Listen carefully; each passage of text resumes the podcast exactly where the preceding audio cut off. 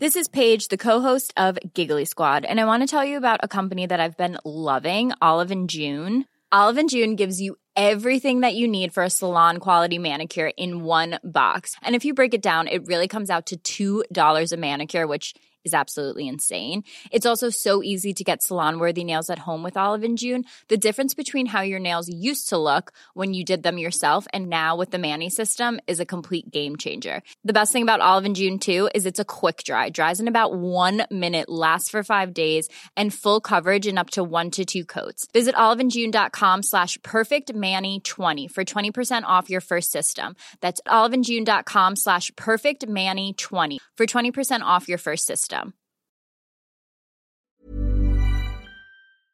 Bonjour à toutes et à tous, bienvenue dans le podcast La Soirée, salut Big Rusty.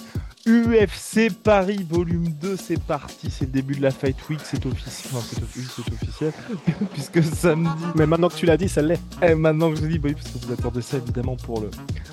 Bref, euh, donc en, tout cas, samedi à Bercy, il y a l'UFC Paris volume 2, Cyril Gann contre Sergei Spivak. Avec Rusty, on va se poser la question parce que c'est vrai que moi j'ai l'impression qu'il y a beaucoup moins de traction l'année dernière et que même il y a pas mal de critiques quant à cet événement. J'ai vu sur Twitter qu'il y a pas mal de gens qui essaient soit de revendre les places et même j'ai reçu aussi une notification, je crois que c'est de, de l'Accor Arena qui a dit qu'il restait des places disponibles. Donc on voit que l'attrait est bien moindre par rapport à l'année dernière. Peut-être que l'UFC ils se sont dit au regard des résultats qui avaient été hyper positifs, je rappelle, un record de billetterie de la salle pour un tout premier événement, ils se sont dit on n'a pas besoin de trop charger la carte, mais peut-être que entre la concurrence des organisations françaises, internationales également, et l'SFC qui arrive dans 10 jours maintenant, euh, peut-être que, peut peut-être, c'est une blague bien sûr, peut-être que il n'y a pas tout toute l'attraction qu'il y avait par rapport à l'année dernière et que pour les prochains événements UFC en France en tout cas, il un petit peu plus charger les cartes et nous en tout cas on va dire pourquoi cette UFC Paris est intéressant. Big Rusty, générique. Soit.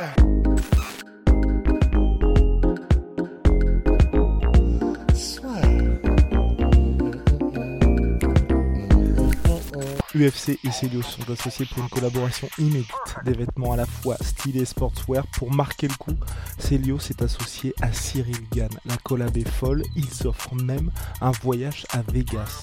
Pour l'UFC 296, lien dans la description. Let's go.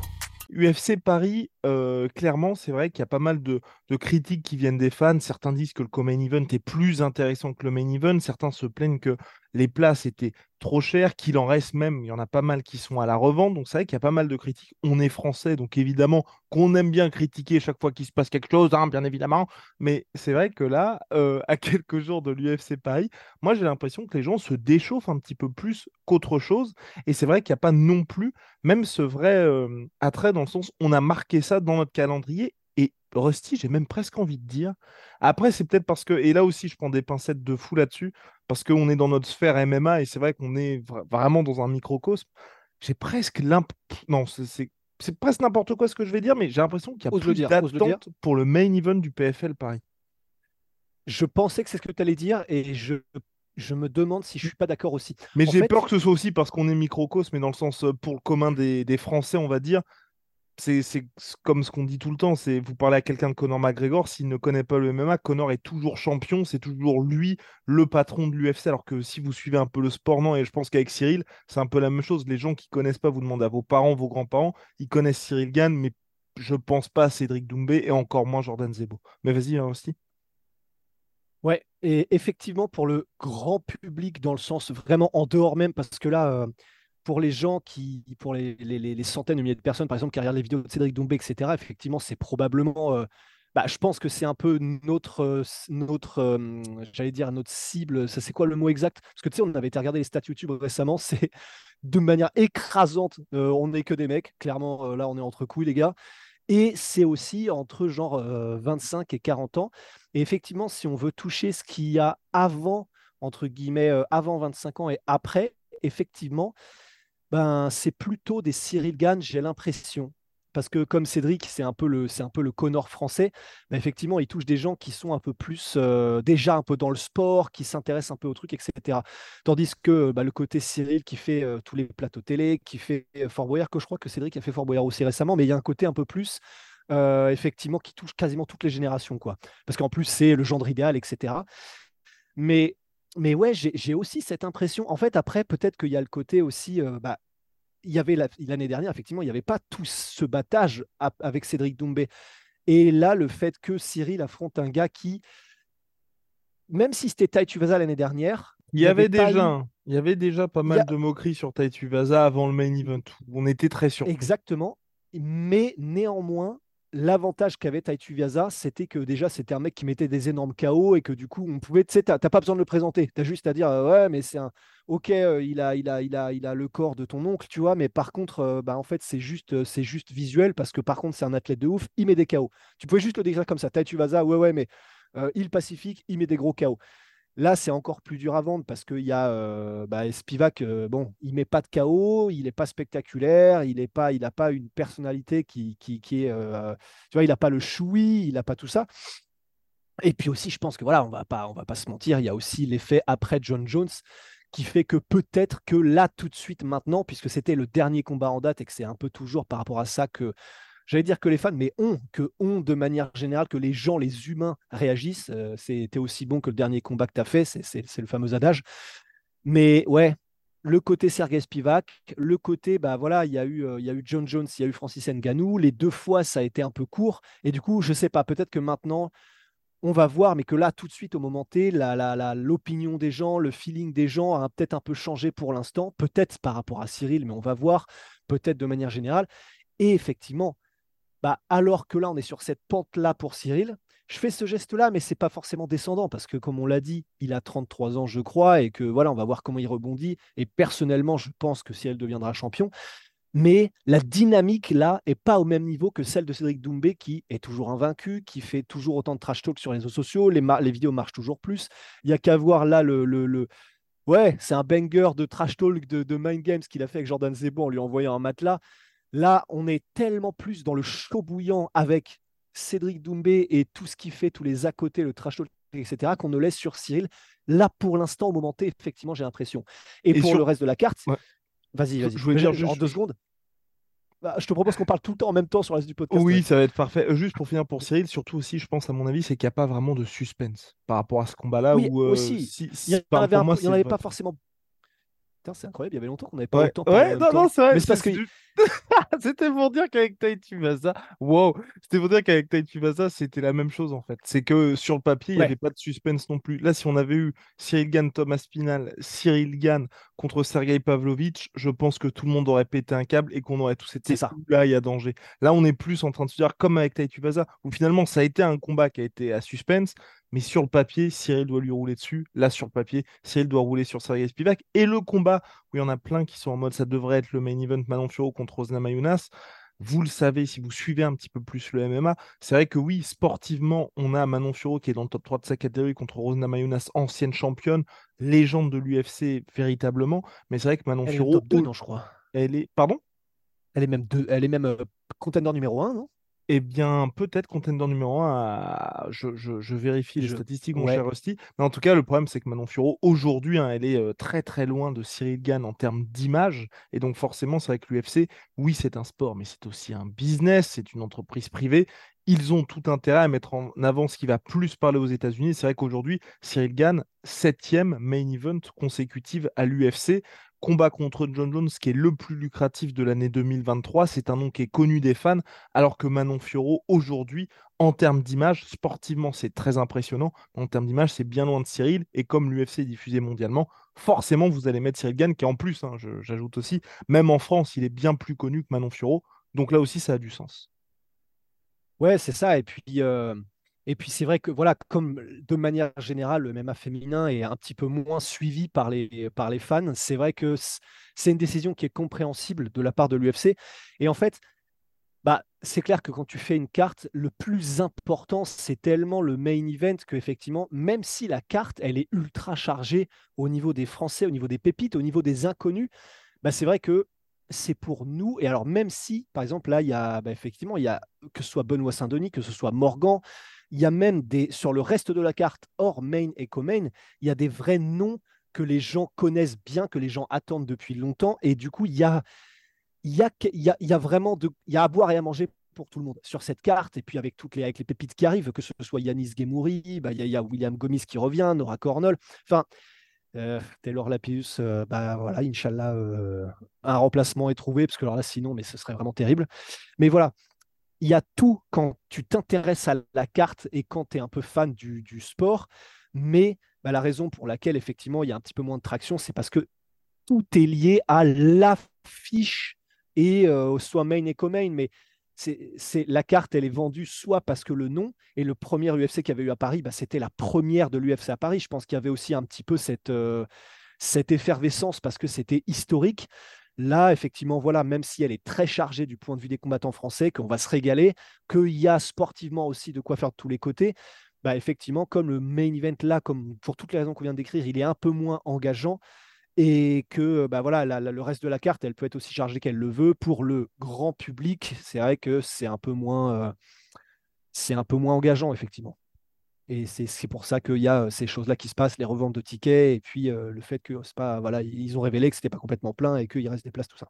Ce qui est peut-être aussi, après, il y a peut-être des gens qui avaient juste acheté pour. Si les gens ont fait ça, ont juste acheté les billets pour les revendre, gros chais, bien fait pour eux. Mais par contre, si, si, de toute façon, c'est des gens qui ne peuvent pas assister, là, effectivement, je suis assez triste. Mais c'est des gens qui empêchent les vrais fans d'aller voir les événements je suis contre ça.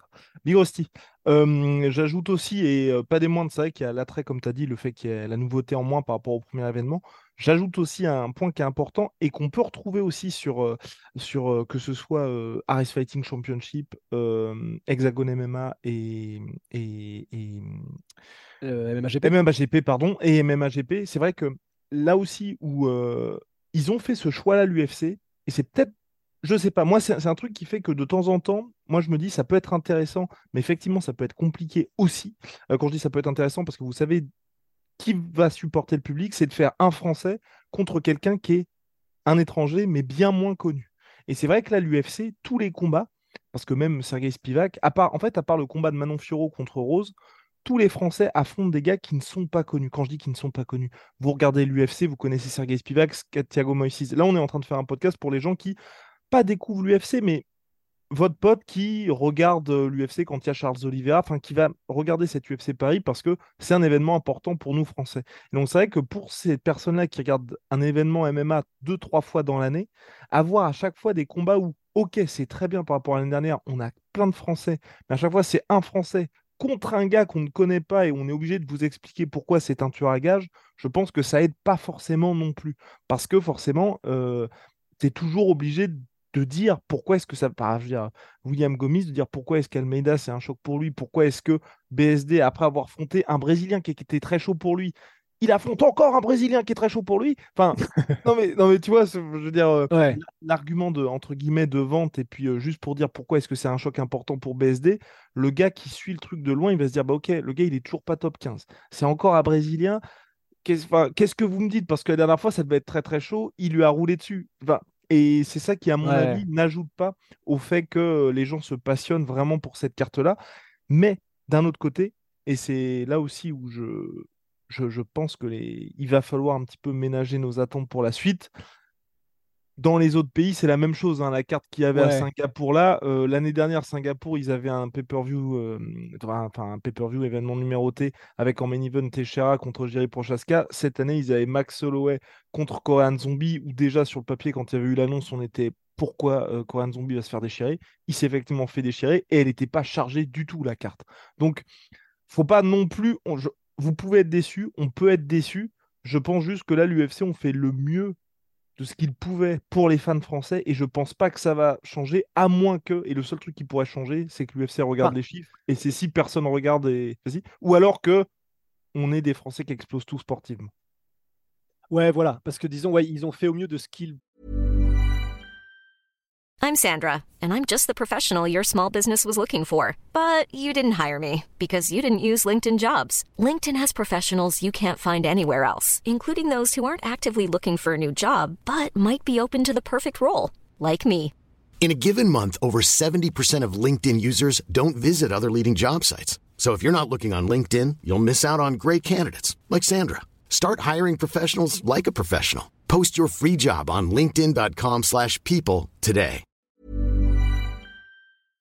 Pouvait slash voulait parce que euh, bah, tu sais il y a le fameux Abdul que si vraiment ils voulaient faire tout pour les fans français bah ils auraient pris Abdul etc. Oh, Rusty n'a pas digéré. Rusty n'a pas digéré. Bah, non mais mais non mais dans le sens enfin parce qu'en fait maintenant tu sais comme on est passé outre parce que comme on avait fait le podcast dessus maintenant on est très content pour Abdul et il va continuer euh, va faire son bonhomme de chemin et enfin voilà pas de regret euh, tout le monde a tout fait pour mais c'est dans le sens même effectivement, tu vas voir la dernière carte de l'UFC euh, en Angleterre. Effectivement, c'était. Voilà, je pense que. Je ne sais pas s'ils se sont plaints ou pas. On n'est pas sur les, sur les forums de l'UFC en Angleterre et on ne sait pas exactement comment pensent les fans anglais.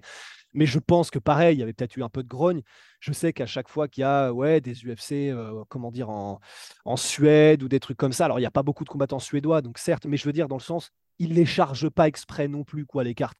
Tu as un gros main event qui généralement fait vendre. Euh, en Suède, c'était Gustafsson. En Angleterre, tu mets Aspinal ou euh, bah, Pimblet. Je sais pas s'il a fait de main, non, pas encore de main event, mais voilà, un gars qui fait vendre et le reste, bah, tu, De toute façon, puisque effectivement ça va être vendu quoi qu'il arrive, ou presque, là on, on, vient, on, est en train de voir que voilà, c'est pas autant un, un, home run que les dernières fois, mais bon, euh, c'est, s'ils font pas ça le comble, ce sera pas loin quand même.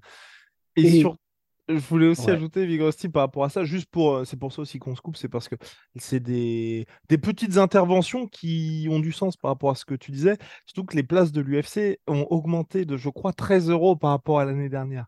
Donc, euh, et moi, je le sais parce que c'était des proches à moi qui, ne, qui suivent, et parfait, tu vois, qui suivent le MMA de loin, dans le sens, ils savent ce que c'est que l'UFC, ils connaissent Cyril, ils connaissent deux, trois personnes, et je l'ai vu de mes yeux. Ils vont voir le prix des places, ils font ah, ça va être chaud. Donc, il y a ah. ça aussi, tu vois. Ouais, il y a ça qui joue et, euh, et, ils ont augmenté. Donc, je me fais pas de soucis. Tu vois, je pense que l'année dernière, tout était vendu des mois à l'avance. Je pense que là, ils vont faire sold out aussi parce que nous, on va en parler. Enfin, toute proportion gardée, on a un petit. Si, si, c'est grâce à nous. C'est grâce, à... c'est grâce à nous si l'UFC va faire sold out. mais bref, je veux dire, tous les médias vont se mettre à en parler. Donc, forcément, les gens qui étaient un petit peu indécis ou qui n'étaient pas au courant, peut-être vont acheter des places. Donc, ça va être sold out. Mais c'est un petit peu plus compliqué que l'année prochaine l'année dernière, pardon, l'UFC aura fait des chiffres, s'ils arrivent à faire sold out, des chiffres qui seront plus impressionnants que l'année dernière parce que les prix ont augmenté. Mais c'est des indicateurs qui font qu'on entre dans un truc qui va être un petit peu. Ça va être dans la normalité. Et c'est juste ça que moi, je. Tu vois, je trouve que c'est un tout petit peu triste de voir un UFC Londres, le dernier avec Thomas Spinal, où ça doit être une dinguerie, ça ne l'est pas. L'UFC Singapour, c'est pas une dinguerie non plus. Là, l'UFC Paris, ça va être bien. On espère que les Français vont faire un, enfin j'ai dit un 10 dire 9 sur 9, que notre cher que, que, Taylor va réussir à avoir, avoir son combat, que Volkanovski va euh, va s'imposer. Bref, que tout, tout va bien se passer, mais on aura ce côté événement un peu normal, comme l'année dernière, c'est juste qu'il y avait le côté historique l'année dernière. Et ce côté conquérant de l'UFC, c'est juste pour ça, et c'est pour ça que j'espère aussi que le PFL va réussir, va un petit peu déchirer tout ce qu'ils peuvent, c'est que l'UFC se dit juste, bon allez, allez, allez, on sort un petit peu les doigts pour ce genre d'événement parce que là encore, à chaque fois qu'on fait nos podcasts pour dire est-ce que le PFL peut devenir numéro 1, est-ce que l'UFC est en danger, on est juste dans une situation où est-ce que l'UFC a vraiment envie de se donner les moyens? Parce que à partir du moment où il voit que le PFL est quand je vais dire derrière, là par exemple, nous avec euh, Rusty, on est en train de se dire ouais, le PFL, on est plus hypé, on est plus hypé. Ils ont fait sold out, mais ils font sold out dans une salle où il y a 7000 places. L'UFC, ils vont faire probablement sold out où là il reste quelques places, allez, il reste 500 places dans une salle où il y en a 20 000. C'est pas du tout le même monde aujourd'hui. Donc ils sont toujours en train de se dire bon, il est mignon le petit, il s'amuse bien. Mais le exactement. Mais et c'est pour ça que j'espère qu'un un moment donné, ils vont juste les titiller un petit peu sur des mêmes dates, des choses comme ça, pour que le fait dise Ok, bon, bah la prochaine fois qu'on va à Paris, vous savez quoi? On va faire un pay-per-view. Ou même si on ne fait pas de pay-per-view, on vous met un truc qui est vraiment chargé, qui fait que si vous n'êtes pas français, vous êtes hypé.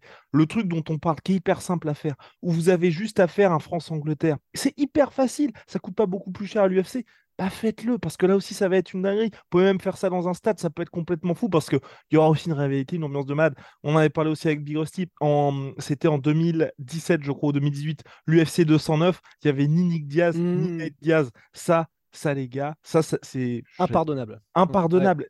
Que des trucs comme ça où il...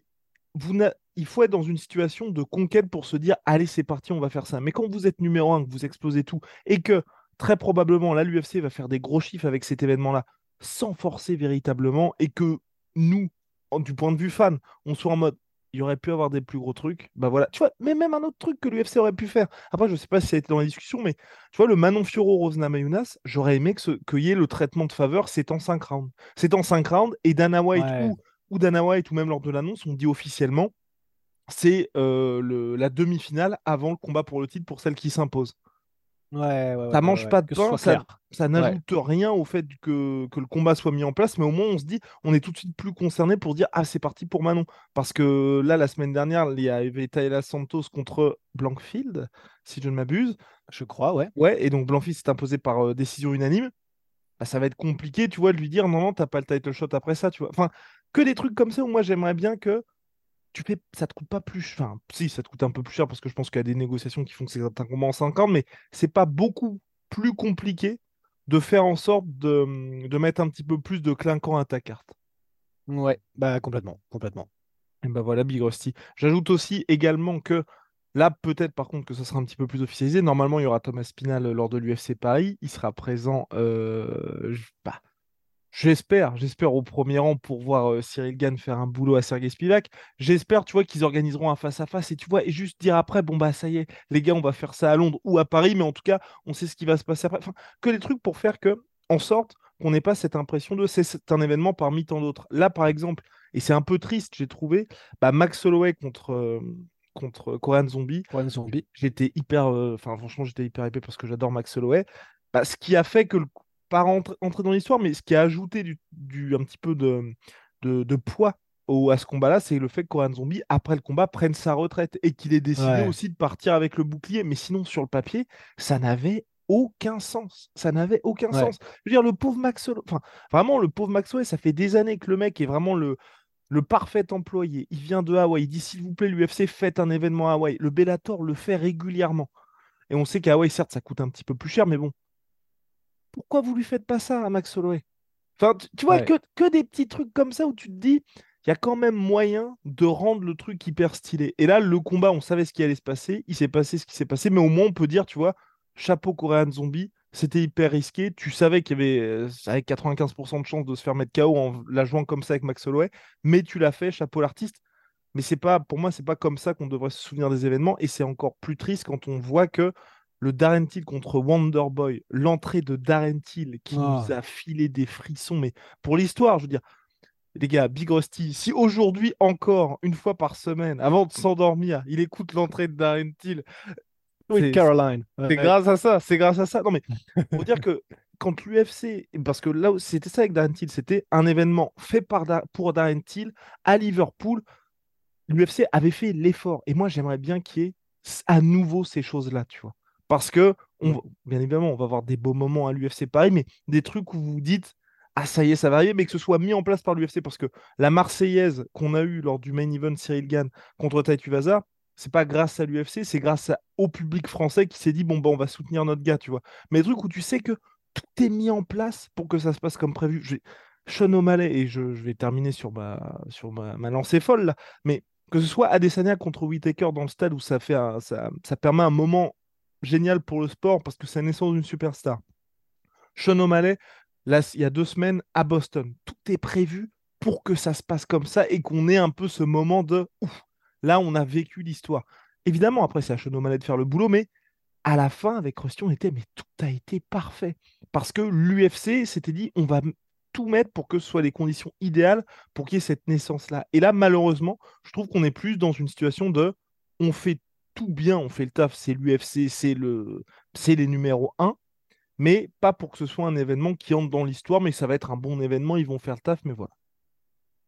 Ouais, ouais, ouais. Et bah, tu me dis si je me trompe, mais là où tu veux en venir, je pense, c'est bah, typiquement là, ça aurait été de mettre Cyril soit du coup contre Pavlovich, soit contre euh, Blades ou Almeida, ou en tout cas, ou Aspinal, effectivement, mais que, que juste ne serait-ce que par le choix de l'adversaire, ça révèle qu'il peut se passer des dingueries, que quand ça va parler de l'événement, ça va être fou et pas juste ouais ouais il affronte Spivak et, il va le cartonner quoi.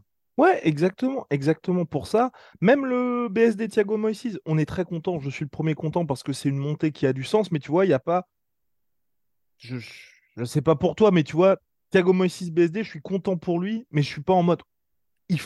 Enfin, c'est le combat immanquable. Ça va être un truc de fou furieux, tu vois. C'est plus ces choses-là. Par les enjeux, quoi, tu veux dire. Oui, enfin, par, le- le exactement. fait- par Moïse. Ouais, et pourtant, comme ce qui est terrible, parce que comme on l'a dit dans le podcast avec, euh, avec Clémence, c'est que, et pourtant, c'est juste parce que Thiago Moïse, c'est pas le mec le plus spectaculaire du monde et qu'il n'est pas très connu des fans, parce que pourtant, il est numéro 18, BSD numéro 25.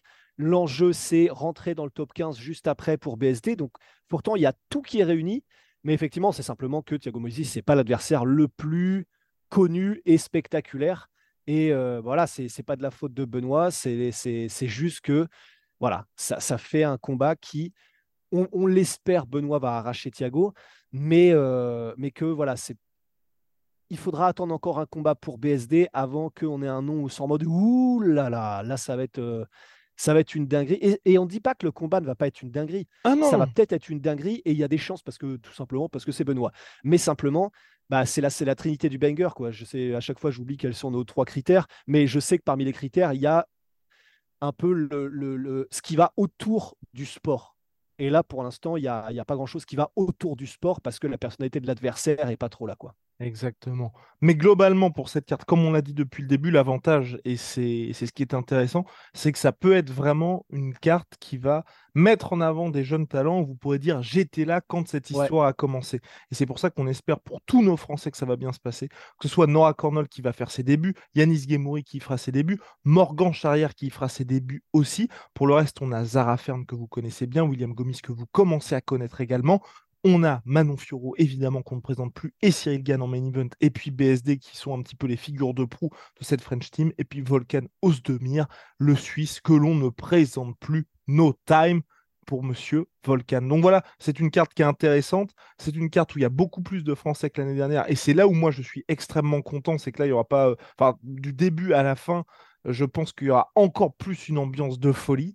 Et euh, bah voilà, on espère que le public français va encore mettre le feu pour que l'UFC ensuite se dise Ok, le Thomas Spinal contre Cyril Gann, on le fait pas à Londres, on le fait en France. Et pareil, BSD contre Paddy Pimblet en comédie Oh, cette carte-là. quoi. Moi, je, je veux. Voyez, voyez ce que. Voilà. Je pense que les gens, voilà. Là, ça y est, ils sont captés. Paddy Pimblet contre BSD. Ok, Paddy Pimblet est classé derrière Thiago Moïse, mais vous êtes d'accord que si vous voyez ça, BSD vous, maintenant, je crois. Et derrière BSD, vous vous dites ok, ok, là, là, il faut qu'on mate ça parce que, euh, parce que voilà, c'est immanquable. Bah oui. bah oui. Idem pour Thomas Spinal contre Cyril Gann. En gros, juste des choses où vous dites, vous dites, vous n'êtes pas 50-50, mais il y a un énorme suspense. Et puis même, vous savez que les face-à-face, les conférences de presse, vous allez vouloir regarder tout ça. Donc voilà, là, c'est la carte du futur avec cette UFC Paris. On espère que ce sera une très belle fête pour le MMA. Et s'il vous plaît, l'UFC, écoutez-nous. Prochaine fois, vous nous faites énormément plaisir avec banger on banger on banger on banger on banger. Merci beaucoup, Big Rusty. On se retrouve très très vite. Ouais. Et bah, Les ciao. protéines, 38%. et- Moi, Sweet Pea, moi, Sweet Protein, mon 38% sur tous mes protéines avec le code la sueur. Big Rusty a reçu sa commande de Whip It, je viens de le manger. Le mien, c'est les meilleurs Ki- Kinder Bueno du game. Kinder Bueno protéiné, testostéroné. Et puis, euh, Holy, Holy Smoke, Big Rusty. Puisqu'on a. Ouais, je les emmène à Paris, ouais. Eh ben oui, tu fais bien de les emmener à Paris, Big Rusty, parce qu'on a moins 5 euros sur votre première commande avec Oli, la révolution des boissons énergisantes. Et avec le code la sueur 5. Et moins 10% avec le sur la sueur 10 pour vos commandes récurrentes. J'ai eu un brain fart, ça arrive à tout le monde. Allez, si. Paris sur le MMA avec une Unibet. Quelle sera l'issue du combat? Une soumission? Un chaos? Paris sur les meilleures cotes avec une bête.